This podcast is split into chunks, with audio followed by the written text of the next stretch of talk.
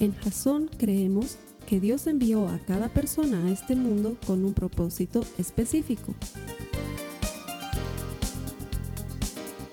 Nuestra misión es ayudarte a que tengas una relación personal con Jesús y a través de ella encuentres ese propósito para tu vida. Queremos ayudarte a alcanzar ese propósito. Es nuestra oración que este podcast te ayude a tener visión, a tener jazón.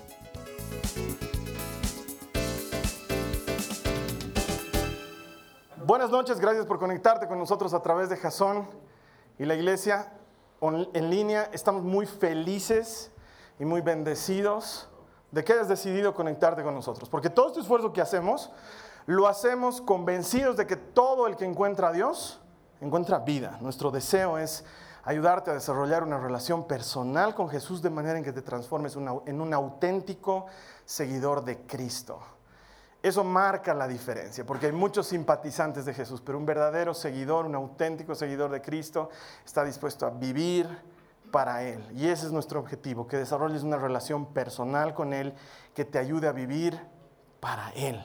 Bienvenido y gracias por conectarte. Dios siempre recompensa a los que le buscan a los hermanos que están aquí todas las semanas reunidos en nuestra reunión general de Jasón. Siempre les digo esto, pero es la verdad.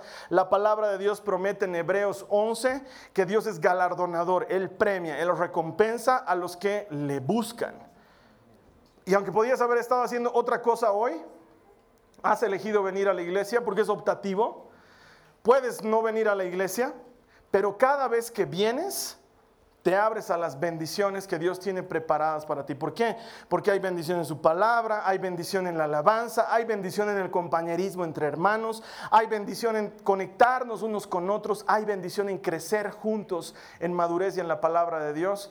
Y Él siempre termina bendiciendo a aquellos que se acercan a Él. Es su promesa y aunque tú no vengas por la recompensa, Él es un recompensador de aquellos que le buscan. Así que gracias por venir a la iglesia y que el Señor premie tu decisión. Vamos a comenzar una serie que se llama Oraciones Peligrosas. Y se llama oraciones peligrosas precisamente porque son oraciones riesgosas. No son peligrosas en el mal sentido. No es que oras y te vas a morir. Al contrario, se va a morir tu hombre viejo. Eso me hace recuerdo un chiste.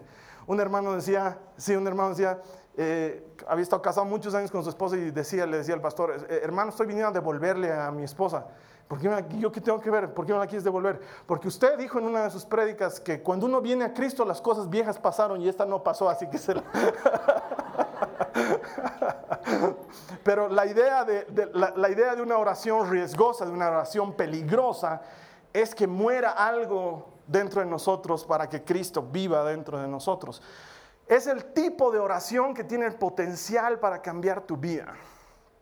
Es más, Estoy convencido que uno de los próximos mensajes de esta serie, si no es este el siguiente o el que viene después, te va a marcar tanto que probablemente en los años lo recuerdes y digas, esa vez que escuché esa prédica de orar esto, marcó el rumbo de mi vida a lo que es hoy y lo cambió para siempre, porque tiene ese potencial. No vamos a hablar de orar como oramos nomás.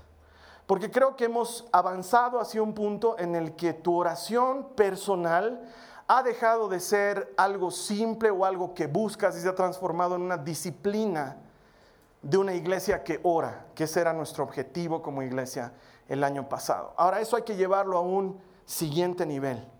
Y por eso se llaman oraciones peligrosas, porque son oraciones que involucran cierto riesgo. Son oraciones que te llevan a salir de tu zona de comodidad en la que estás jugando a ser cristianito y te animas a ser un verdadero discípulo de Dios, que es algo un poco más radical y un poco diferente. Entonces, como de aquí a un tiempito vamos a comenzar un ayuno de 21 días, creo que lo que necesitamos es revestirnos de poder para enfrentar lo que viene más adelante con herramientas apropiadas que puedan transformar nuestra vida. Yo te garantizo que si sigues los principios que hoy vamos a compartir, te lo garantizo, tu vida nunca más va a ser la misma. Y vamos a aprender a vivir una vida completamente distinta porque Dios tiene el poder de transformar nuestros corazones a partir de la oración. Así que Vamos a compartir esta serie que se llama Oraciones Peligrosas y el tema de hoy he decidido titularlo Examíname. De hecho es lo primero que vamos a ver como una oración peligrosa. ¿Por qué? Porque nuestras oraciones suelen ser seguras. Date cuenta cómo oramos. Y no estoy diciendo que esté mal como oramos, porque la mejor oración es la oración que se hace. Y no hay peor oración que la que guardas para después. Es mejor una oración que ninguna oración. Sí, no estoy criticando la oración que tengamos o la manera que tengamos de orar, pero nuestras oraciones son seguras. Están dentro de una zona bien segura, bien cómoda, en la que le decimos, Señor, bendice nuestros alimentos. Eso es súper seguro. No involucra ningún riesgo espiritual ni de otra índole. Señor, protege a mis hijos. Está bien, es bien seguro. Es más, estamos orando por seguridad. Señor, que me vaya bien en mi examen. Señor, bendíceme en mi trabajo. Señor, son oraciones seguras. Las oraciones que vamos a aprender durante esta serie son oraciones lanzadas.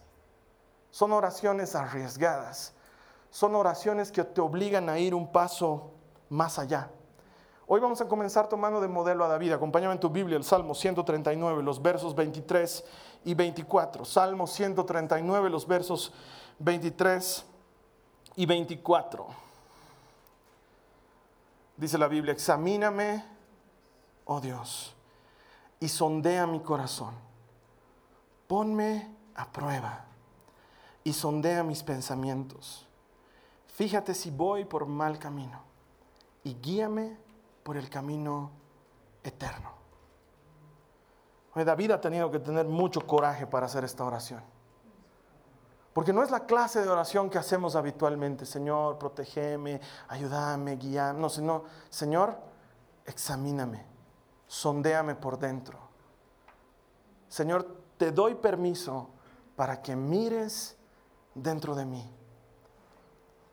Es una cuestión de riesgo y de confianza. Es como cuando vas al médico y el médico te dice, quítese la camisa. Y tienes que ir un pasito más allá, ¿no es cierto? Un ratito, primero invíteme un café. O sea, nunca hemos, yo no me saco la camisa así nomás. Pero para el médico poder examinarte, tú tienes que desnudarte delante del médico. Al médico no le puedes ir a mentir. Tú no le puedes ir a decir, no, no fumo cuando sabes que fumas. No, tienes que decirle, no, sí, sí fumo y fumo tal cantidad y, y empiezas a desnudarte. Y en este tipo de oración, David le dice eso al Señor. Examíname, mírame por dentro, sondéame, entra en lo más profundo y muéstrame si hay algo que está mal. Es una oración un poco más arriesgada que bendice mis alimentos. Es una, oración en la que tú le estás dando permiso al Señor de entrar en áreas de tu vida en, la que probable, en las que probablemente no le has dado permiso de entrar todavía. Yo me acuerdo que cuando recién estaba aprendiendo los caminos del Señor había una charla que se llamaba El Señorío de Jesús y nunca me olvido que ahí te decían que Jesús lo quería todo. Y sonaba medio, wow, ¿en serio quiere todo? Porque no, le voy a dar todo, ¿no? Me acuerdo que tengo un amigo que es cantante es un cantante español, se llama Luis Alfredo. Y él me contaba, en una, vez que vino a dar unos conciertos, me contaba una canción de un tipo, de un creyente que se había rebelado contra Dios y entonces le cantaba un tanguito que decía, no, no, no, no te puedo entregar eso que me gusta mucho. Eso le decía el cristiano al Señor, ¿no? Pídeme lo que quieras, pero no eso que me gusta mucho. Así le decía al Señor, porque hay áreas de tu vida que no le has entregado. Hay áreas en mi vida que no termino de entregarle al Señor. Y cuando vas delante de Él y le dices, examíname, sondéame, entra en lo profundo, muéstrame si estoy mal, estás abriéndole puertas a lugares en los que probablemente tú mismo no quieres entrar. Pero es una oración que te lleva a avanzar un paso más allá. Vamos a desmenuzarlo para irlo entendiendo con profundidad. Primero el verso 23 dice, examíname, oh Dios, y sondea mi corazón. ¿Por qué? ¿No te has engañado alguna vez a ti mismo? De hecho, el ser humano suele engañarse a sí mismo con mucha frecuencia. Mujeres que están en una relación con un hombre por mucho tiempo, aunque no lo aman y se convencen a sí mismas de que lo aman. Pero en realidad detrás de eso hay un temor de estar solas. Por ejemplo, ¿no? Entonces, luego vienen y no sé si lo amo, pero creo que lo amo, pero no sé si lo amo. Y, uno se engaña a uno mismo. O se engaña a uno mismo manteniéndose en cierto trabajo o en cierta posición o en cierta relación que no le está trayendo beneficios, pero te convences de que es bueno para ti. Te convences de que es lo que necesitas. Te convences de que eso te va a llevar a algo mejor y te engañas a ti mismo. Y cuando llegas delante de Dios y le dices, Señor, quiero que me examines, quiero que sondees dentro de mi corazón. Entonces Dios lo hace. ¿Por qué? porque el corazón tiene problemas. Mira lo que dice Jeremías 17 en el verso 9. Dice, el corazón humano es lo más engañoso que hay. Ni siquiera dice el corazón humano es medio tricky, no, dice es lo más engañoso que hay. Y es extremadamente perverso. ¿Quién realmente sabe qué tan malo es? Porque el corazón es así. Y te vas a dar cuenta que frecuentemente la gente te dice, confía en tu corazón. Es lo que te dicen las películas de Disney. No sé qué hacer, hada madrina. Y el hada madrina dice, confía en tu corazón. Mal consejo, malo. El corazón es engañoso. Es más, muchos de los problemas en los que tú y yo nos hemos metido han sido porque hemos confiado en el corazón. Porque el corazón te decía, ve por allá, y el cerebro te decía, no, y tú lo has amordazado al cerebro y has ido por allá, y luego terminas manco y sufriendo, y vas donde el Señor saname, porque le has hecho caso a tu corazón, porque el corazón es engañoso. Nos autoconvencemos, ay, no estoy robando realmente, Carlos Alberto. De todas maneras, siempre sobran centavos, monedas. No voy a rendir cuenta hasta del último peso que me están dando en mi oficina, Carlos Alberto. Finalmente, pues tenía hambre y me he comprado algo también. Deberían prever que uno tiene que comer, ¿no ve? Y no limitarme. No, eso no es realmente robar. O, no, no estoy cometiendo adulterio, Carlos Alberto. Solo estoy mirando la gloria del Señor es lo que el Señor hace y sus maravillas. Y me estoy gozando en sus maravillas. Es más, me inscrito al gimnasio solamente para ir a ver la obra del Señor. Hermano, yo alabo cuando estoy levantando pesas porque veo a las personas ahí que están haciendo ejercicio y digo, aleluya. Gloria a Dios, qué cosa más hermosa y nos engañamos a nosotros mismos. No, no es realmente adulterio, son mensajitos de texto. Yo no, te, he inventado los emoticons. ¿Quién manda hacer un emoticon mandando beso? Yo no he inventado, no tengo cómo más decirle que le estoy mandando un beso, entonces. Pero no es tampoco pues beso así, chape peruano, digamos. y nos convencemos a nosotros mismos y la conversación crece y entenebrece tu corazón. Tendemos a engañarnos a nosotros mismos. No es, tanta comida. Otros comen más, Carlos Alberto. Además, hace rato que no como, ¿no? Entonces, no siempre hay torta en mi casa. No, o sea, no es que me acabo todas las tortas, es que no siempre hay torta en mi casa. O la gente que dice, no, no, no estoy, realmente no estoy gastando, estoy ahorrando porque está en liquidación. Las liquidaciones los han inventado los mercadotecnistas que quieren venderte más. Es más, hace poco he visto una publicidad en la tele que decía, la semana loca de los precios locos de no sé qué, todo al 50% para que ahorres como loco, para que gastes como loco. Pero uno se engaña. Así uno dice, realmente las mujeres dicen, necesito esos zapatos, los necesito. ¿Para qué? Para completar tu colección. Nos engañamos a nosotros mismos. Y cuando vamos delante de Dios y le decimos, examina mi corazón, Él revela hasta lo más profundo de lo que está sucediendo contigo. Me hace recuerdo una vez, muchos años atrás, en mi anterior congregación llegaron unos cantantes que se llaman los Celebrant Singers eran seis cantantes, tres hombres, tres mujeres que cantaban alabanzas y era muy lindo. Y nos encerramos una noche lleno de adoración y estuvimos cantando horas y horas y orábamos unos por otros. Y me acuerdo que este gringuito dice, ahora usted busque un lugar en sus rodillas. Entonces todos nos ponemos de rodillas y dice, háblele al Señor y dígale, examina mi corazón. Yo me lo tomé en serio. He debido tener unos ¿cuántos? 22, 23 añitos. me pongo en mis rodillas y con todo mi corazón le digo al Señor, Señor, examina mi corazón y sondea mi corazón. Y en ese momento escucho una voz angelical que dice, qué hermoso el momento en que te he creado, Carlos Alberto. Eres un hijo de lujo. Ojalá tuviera dos o tres más como tú. No, no dijo eso. ¿Sabes qué me.? No. Yo estaba esperando algo así, pero no pasó nada de eso. Mientras estaba orando, no te puedo decir cómo lo escuché, pero escuché que Dios me decía con mi nombre, Carlos Alberto, ¿qué esperas para cambiar? En medio de una jornada de adoración donde según yo la estaba rompiendo, porque mientras mis amigos estaban matando en el alcohol o en lo que sea, yo estaba honrando a Jesucristo y Jesucristo viene y me dice, ¿qué esperas para cambiar? Estás fingiendo. Y eso no anima mucho, pero te ayuda a darte cuenta hacia dónde tienes que caminar. Examina mi corazón. Es tener el valor, el coraje de en tu oración decirle al Señor, examiname, quiero que veas mis motivos, quiero que me digas si mis motivos son correctos. Si esto que estoy haciendo lo estoy haciendo por un motivo correcto, examíname.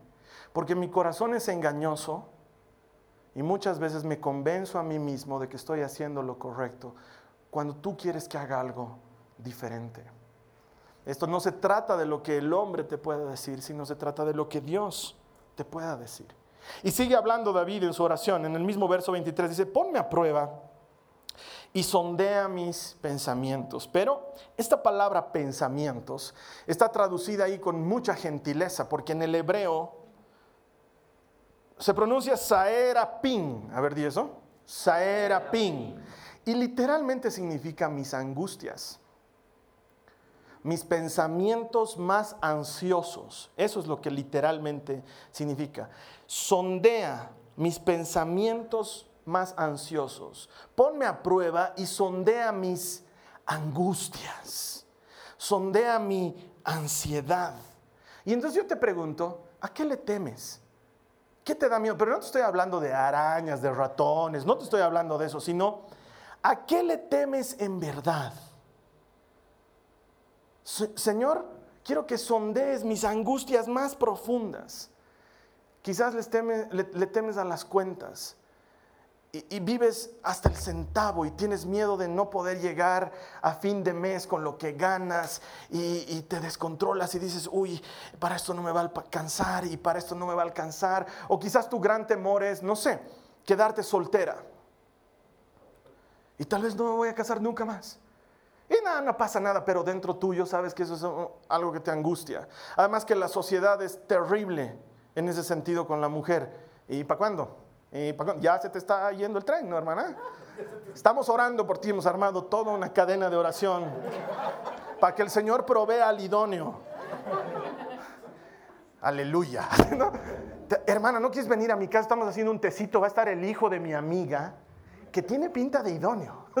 Hemos estado orando harto por él y por ti. Y, tú dices, no, déjenme, yo estoy tranquila, yo estoy feliz, pero dentro tuyo a lo mejor, a lo mejor no estás tan tranquila. A lo mejor lo temes. Porque temes a la soledad o temes a quién sabe qué cosa te han dicho desde que eras chiquita y está ahí, ¿a qué le temes de verdad? O, a sufrir alguna pérdida. Y, si se me muere mi papá, o si se me muere mi esposo, o si se me muere mi esposa. O, y vives en esa constante de, uy, medio mundo se está muriendo. Y cuidado, ya le toque, porque ya mi papá está mayorcito. Y, desde que llegas a la casa, papá, ¿estás bien? Ah, y tu papá, sí, estoy bien. Si es que te veo un poco agitadito. y dentro tuyo estás temiendo una pérdida. O quién sabe qué cosa le teme. La gente le teme a muchas cosas. La gente le teme a la enfermedad. Sientes una bolita y, ay, ay, parezco Rosario. Estoy yo de... o tal vez le temes al rechazo. Hay gente que le teme al rechazo terriblemente. Y si no me quieren, y, se cambian mil veces de chalina, y la chalina no la está cambiando la persona, pero es que temen llegar a un lugar y que no ser aceptados, o, fallarle a la gente. A lo mejor todo lo que haces es por no fallar, por verte bien, porque tienen un concepto de ti, y tengo que seguir siendo el buen padre, y tengo que seguir siendo el buen esposo, y tengo que seguir siendo el buen amigo, y, tengo y en realidad vives impulsado por el temor a no fallar, y la Biblia nos dice que lo que nos debe impulsar es la fe y quizás le temes a algo. A no ser el gran profesional que esperaban tus padres. O quizás ya les has fallado y entonces ya no quieres fallarle a alguien más. Y entonces no le avisas a nadie que no eres licenciado, pero das clases de matemáticas. No sé. O sea, no, no sé.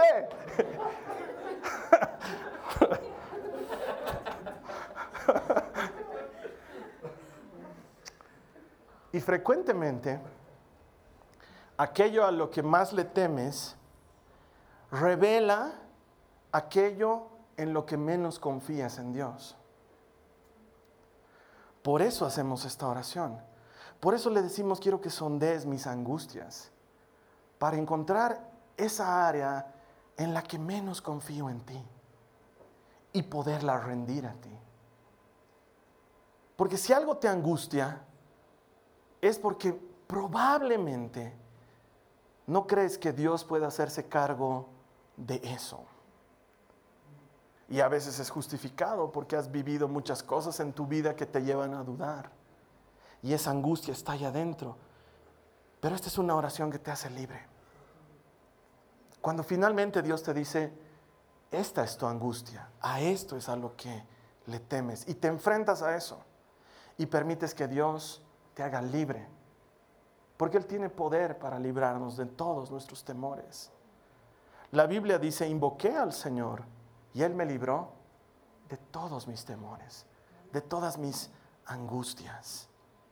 Es una oración arriesgada, pero vale la pena entrar en ese terreno. Y luego David dice en el verso 24, fíjate si voy por mal camino.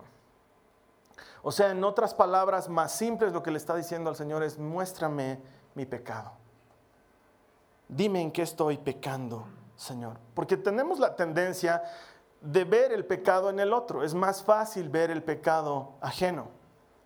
¿Te has fijado cómo ha venido a la iglesia? Ay, Dios mío, yo no sé cómo le permiten venir con ese vestido, porque es más, no parecía vestido, parecía polera. Somos buenos para ver los errores de los demás. ¿Has visto cómo la trata su mujer? ¿Has visto cómo la trata?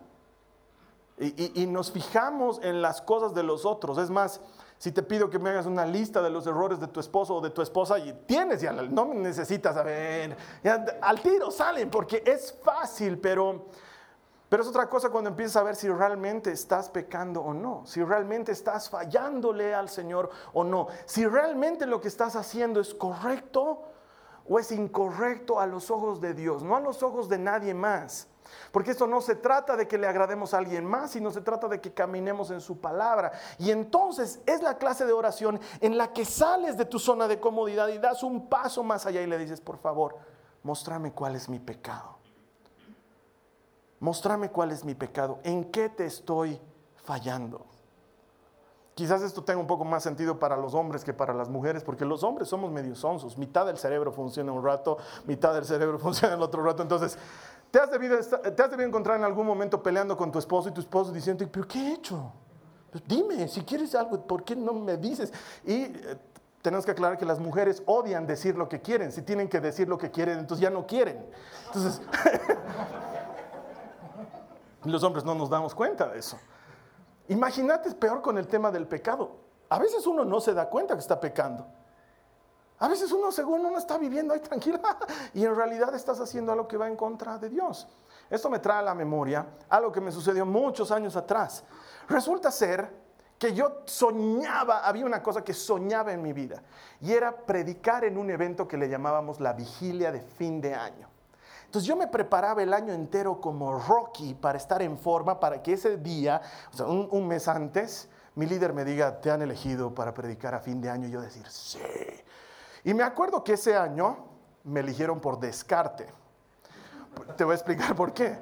porque decidimos después de muchos años hacer una vigilia completa. Nos íbamos a reunir a las 10 de la noche y nos íbamos a despedir a las 6 de la mañana. Eso era algo que no hacíamos hace mucho tiempo. Y entonces habíamos pensado, la, la prédica principal se le encargaron a otro predicador. Y la prédica para que la gente no se duerma después de las 12 me la dieron a mí. Y yo dije, ya, o sea, Señor, todo bien, no me voy a resentir, finalmente es prédica de fin de año, lo voy a hacer. Por esas cosas de la vida, un sábado antes yo prediqué en mi grupo de jóvenes y prediqué una prédica muy buena. Entonces no faltó el buen consejero que se me acercó y me dijo, Carlos Alberto, ¿y por qué no usas esta misma prédica en la vigilia de fin de año? Porque te ha salido bárbara. Y yo dije, claro, buenaza, ¿no? Entonces ya tenía la prédica lista. ¿Para qué iba a orar? ¿Para qué me iba a preparar? ¿Para qué iba nada? El predicador estrella iba a llegar a las 12 de la noche, iba a despertar al público dormido y los iba a entretener con una poderosa prédica. Y la gente se dormía en mi prédica. Era espantoso. Yo veía cómo la gente... Ahora, en mi defensa, hay hermanos que se duermen porque tienen narcolepsia. O sea, ese es otro problema. Tienes que ir al médico y ver si estás mal. Pero esos hermanos se dormían y prediqué mal. Y me acuerdo que salí de ahí y mi líder estaba con la ceja levantada, con el pie así golpeándose abajo y me tiró la reta de mi vida y me suspendieron castigo, suspendió por predicar mal. Yo me acuerdo que lloraba, literalmente lloraba, literal. Lágrimas caían de mis ojos. Entonces, en ese entonces, mi compañera de todas mis batallas, la Carly, que todavía no era mi novia, pero que estaba profundamente enamorada de mí, solo que no lo aceptaba.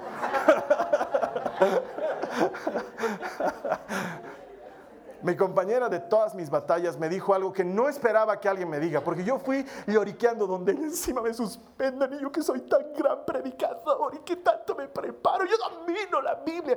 Me acuerdo que ella me agarró y en lugar de decirme, sí, papito, tan lindo predica, no, me dijo algo que me desenchufó. Me dijo, ora, anda a preguntarle al Señor, ¿qué has hecho mal? Y que Él te diga. Finalmente, si el Señor te dice que tú no eres el que ha hecho mal, tú estás libre con el Señor. Pero si Él te muestra algo, Carlos Alberto, hazle caso. Entonces yo, no sé, medio furioso, digamos, ¿qué clase de consejo es ese? Tiene que decir.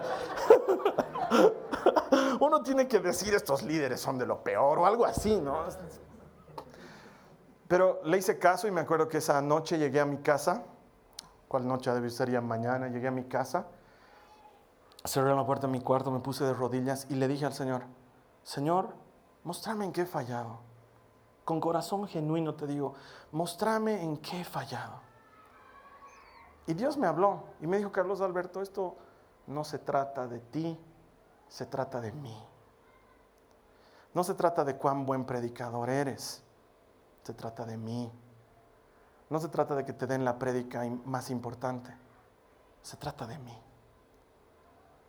Entonces, no es la clase de conversación que tienes con Dios en la que te anima, porque no fue, sí, ha sido injusto, Carlos Alberto, no te preocupes, yo voy a mandar avispas sobre esos que te han suspendido y, te voy a levantar en lo más alto y te daré un nombre sobre los no. No, nada de esas cosas. El Señor, el Señor me dijo, Carlos Alberto, tienes que trabajar en ti antes de trabajar para mí.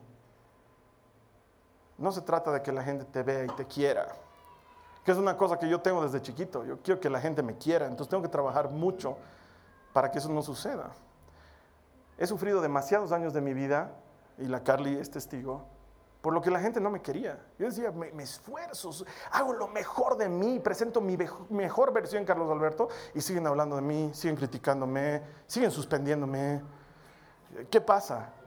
Y me ha tomado mucho tiempo entender que ahí había un problema, un pecado, que yo tenía que entender que esto no se trata de mí, sino que se trata de Él. Muéstrame mi pecado. Muéstrame en qué estoy fallando. No me estoy dando cuenta.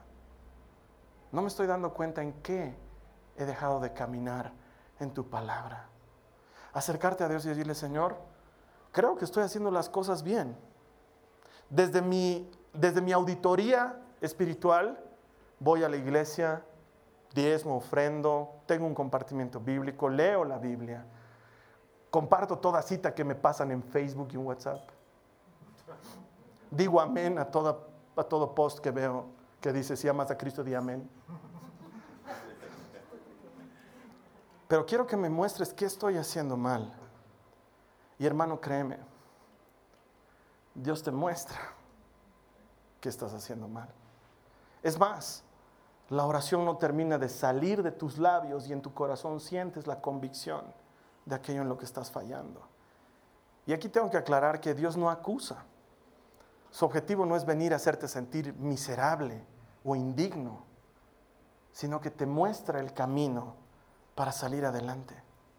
A Él no le sirve una hija, a un hijo condenado, porque Él ya pagó por nuestra condena. El Espíritu Santo no viene a condenarte, viene a darte convicción, que es distinto a decirte, estás fallando en esto, pero puedes salir adelante. Y entonces David termina diciendo, guíame por el camino eterno. Así termina su oración. Guíame, condúceme, lidérame por el camino eterno, porque el objetivo de esta oración es mostrarnos nuestra necesidad de Cristo. Hasta que tú y yo no hemos sido auditados, examinados por el Espíritu Santo y no entendemos que hemos pecado, entonces no comprendemos la gran necesidad que tenemos de Cristo. Todos necesitamos de Cristo, todos necesitamos de su perdón y de su gracia, porque tengo que decirte esta verdad bíblica. Jesucristo no ha venido para que seamos mejores, Él ha venido para que seamos nuevos. Es completamente distinto. Esto no, no se trata de mejorar, esto se trata de morir a mí para que nazca en mi Cristo de que las cosas viejas pasaron y que todas son hechas nuevas. Y no importa cuánto tiempo estás en Jesús, no importa si eres cristiano de primer domingo o si llevas muchos años siguiendo a Jesús, en mayor o menor medida todos tenemos áreas en las que necesitamos que entre la luz de Cristo y que examine nuestros corazones y sondee nuestros pensamientos más ansiosos y nos muestre nuestro pecado para que entonces nos guíe por el camino correcto.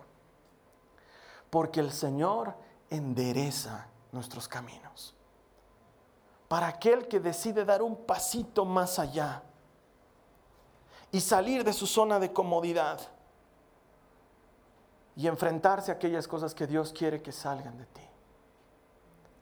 Después de todo esto, una cosa en la que trabajo mucho tiempo en mi vida, en mi vida de oración y en mi vida personal, es que lo que hago y lo que haga se trate más de Él y menos de mí. ¿Por qué? Porque es algo que Dios me ha mostrado claramente. Cuando le he dicho, ¿qué pasa?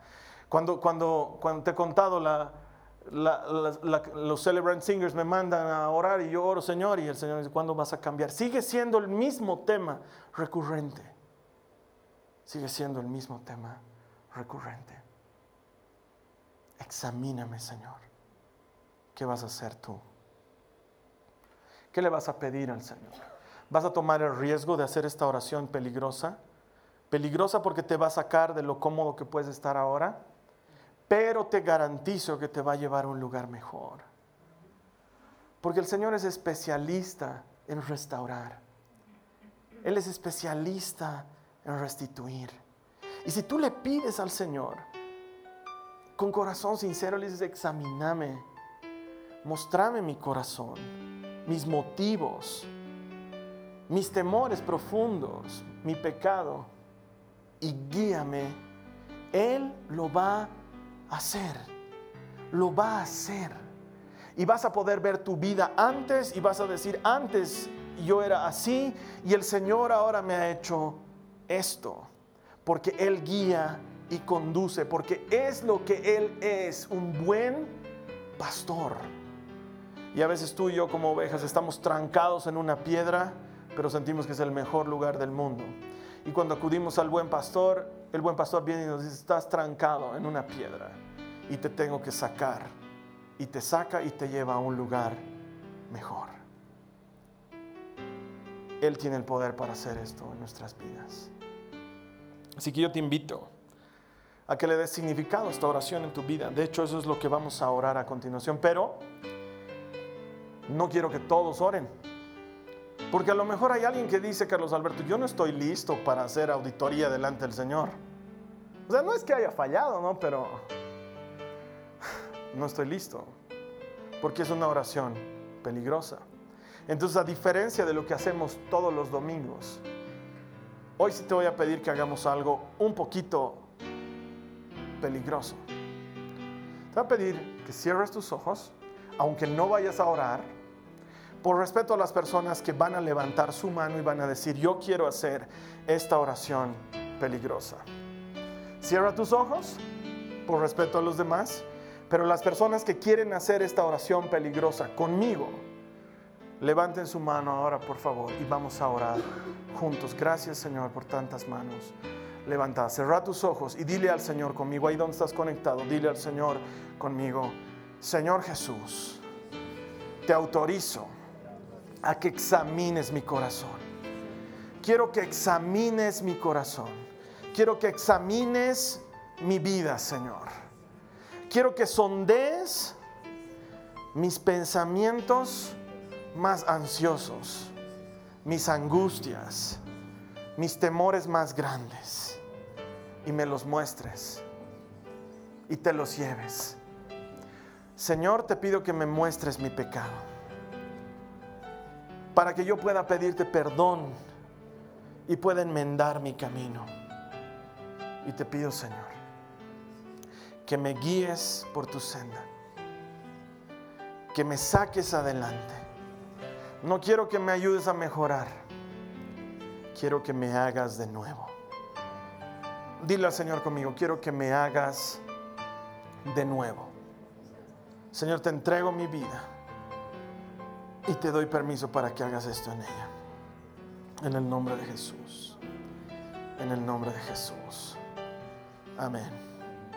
Vamos a dejarle al Señor que Él trabaje en nosotros y que opere en nuestros corazones y nos muestre aquello en lo que necesitamos avanzar. Su promesa es que hay salvación y vida esperando por nosotros para tomarla libremente. El único requisito es que creas que Él tiene el poder para hacerlo. La Biblia dice que es necesario que todo el que se acerca a Él crea que Él existe y que recompensa a los que le buscan. Yo te invito a que te acerques a Él confiadamente y que creas que Él puede y que va a limpiarte tus pecados y entregarte una vida nueva. Es la promesa del Señor y Él la tiene disponible para todos. Y quizás digas, es que yo he orado muchas veces esta oración, Carlos Alberto. Pues nunca está de más dejarlo entrar un poquito más dentro en nuestro corazón al Señor. Él siempre, siempre va a continuar la obra de salvación y de perfeccionamiento en nosotros hasta que nos encontremos cara a cara con Él y nos demos ese segundo abrazo del que tanto hablamos y puedas escuchar de Él, siervo fiel y bueno, en lo poco fuiste fiel, en lo mucho te pondré. Entra en el gozo de tu Señor. Vamos a seguir hablando de estas oraciones peligrosas. Tengo que decirte al más estilo al, mejor estilo de Kiko, aguas, porque la que se viene es más peligrosa todavía. Y la que se viene es más peligrosa todavía. Estamos entrando a la piscina de a poquito. Pero también te garantizo que esto te va a ayudar a profundizar tu relación personal con Jesús y te va a ayudar a encontrar una nueva versión de ti. Una versión en la que nosotros seamos más pequeños y Él sea más grande. Estoy seguro que eso es lo que quieres para tu vida. Te voy a estar esperando aquí la siguiente semana. En tanto tú y yo nos volvamos a encontrar. Que el Señor te bendiga. Que esta semana sea una semana de bendición. Y no te olvides que todo lo que encuentra Dios, encuentra. Esta ha sido una producción de Jason Cristianos con Propósito. Para mayor información sobre nuestra iglesia o sobre el propósito de Dios para tu vida, visita nuestro sitio web www.jason.info. Allí encontrarás muchos recursos para animarte en tu relación con Dios, enseñanzas, nuestro blog, prédicas y mucho más.